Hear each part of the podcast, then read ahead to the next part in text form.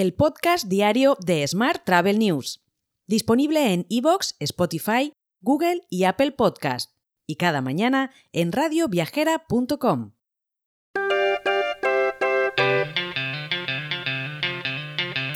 Saludos y bienvenidos, bienvenidas un día más al podcast de Smart Travel News. Yo soy Juan Daniel Núñez y esta es la actualidad turística del día. España cierra un verano histórico marcado por un récord en llegadas de turistas y precios en alojamientos un 15% superiores a los de 2022. Según la compañía Hotelverse, para disfrutar de un verano exitoso en el próximo año serán clave la adaptabilidad, la conciencia global o la consideración de factores como la sostenibilidad y la seguridad cibernética. Más temas. Aerolíneas y turoperadores disparan la oferta de plazas para invierno y anticipan un año de récord. En este contexto, Ryanair bloquea 20 millones de asientos, la programación más importante de su historia, mientras que TUI amplía sus frecuencias a Canarias y realizará 150 vuelos semanales. Por su parte, el Consejo Mundial de Viajes y Turismo, WTTC, se asoció con Hotel Beds para reunir a los líderes del sector en Palma de Mallorca con el fin de profundizar en la dinámica del sector mundial de los viajes y el turismo. El evento, denominado Tendencias Globales en el Sector Turístico, proporcionó a los asistentes perdón, valiosos conocimientos a través de presentaciones y debates dirigidos por Julia Simpson, presidenta y directora general del WTTC, y Nicolas Hus, director general de Hotel Beds. Por su parte, Tour España, desde el 11 de septiembre y hasta el 22 de octubre, ha lanzado la campaña You Deserve Spain en los mercados de Latinoamérica, Estados Unidos, Canadá y Oriente, y Oriente Medio. El objetivo es potenciar nuestro país como destino turístico también en temporada baja. Más temas. El precio de los vuelos ha subido de media un 31,2% a nivel global en los últimos dos años, y en concreto, las aerolíneas convencionales son un 40% más caras, mientras que las low cost un 6%, según datos de Mabrian. Hoy también te cuento que DOCO, la plataforma de movilidad de Renfe que integra todo el transporte público urbano e interurbano y servicios privados y compartidos, cumple ya un año.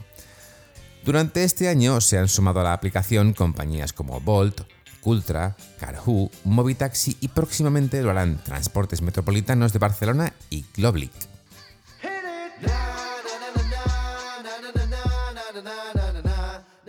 Vamos ahora con la actualidad internacional.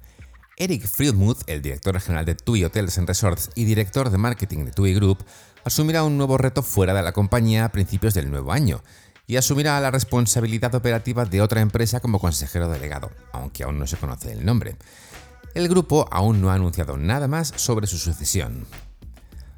Mientras, la compañía Thermal, que acaba de salir de la fase beta, se presenta como una excelente opción para quienes buscan viajes de aventura, en concreto, ofrece viajes de surf organizados por leyendas locales convertidas en guías de surf.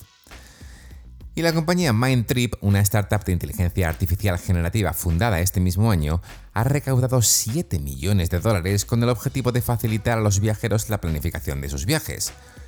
Su ronda de financiación inicial fue dirigida por Costanoa Ventures.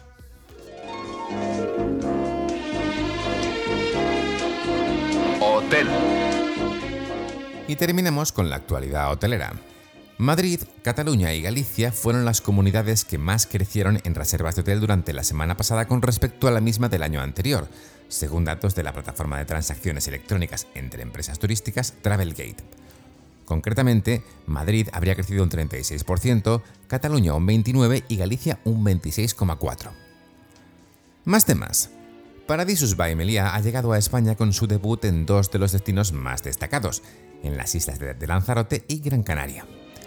Los hoteles Paradisus Salinas Lanzarote y Paradisus Gran Canaria, que ya han estado operativos durante esta temporada de verano, han celebrado su inauguración oficial este pasado 7 de septiembre con dos eventos en cada isla. Por último te cuento que Minor Hotels ha anunciado la llegada de NH Sydney Airport, su primer hotel de la marca NH en Australia. Este nuevo establecimiento ha contado con un presupuesto de 55 millones de dólares australianos para su construcción, que concluirá en 2026. Te dejo con esta noticia. Mañana, por supuesto, más actualidad turística. Hasta entonces, muy feliz martes. Si quieres apoyar este podcast, déjanos tus valoraciones y comentarios en Spotify, Evox o Apple Podcast. Recuerda que puedes suscribirte a nuestra newsletter diaria entrando en smarttravel.news en la sección Suscríbete. También puedes recibir un mensaje con este podcast y los titulares del día directamente en tu WhatsApp. Solo tienes que añadir a tu lista de contactos el número 646-572-336 con el más 34 delante si nos escribes desde fuera de España y después enviarnos un WhatsApp con la palabra alta. Gracias por escucharnos.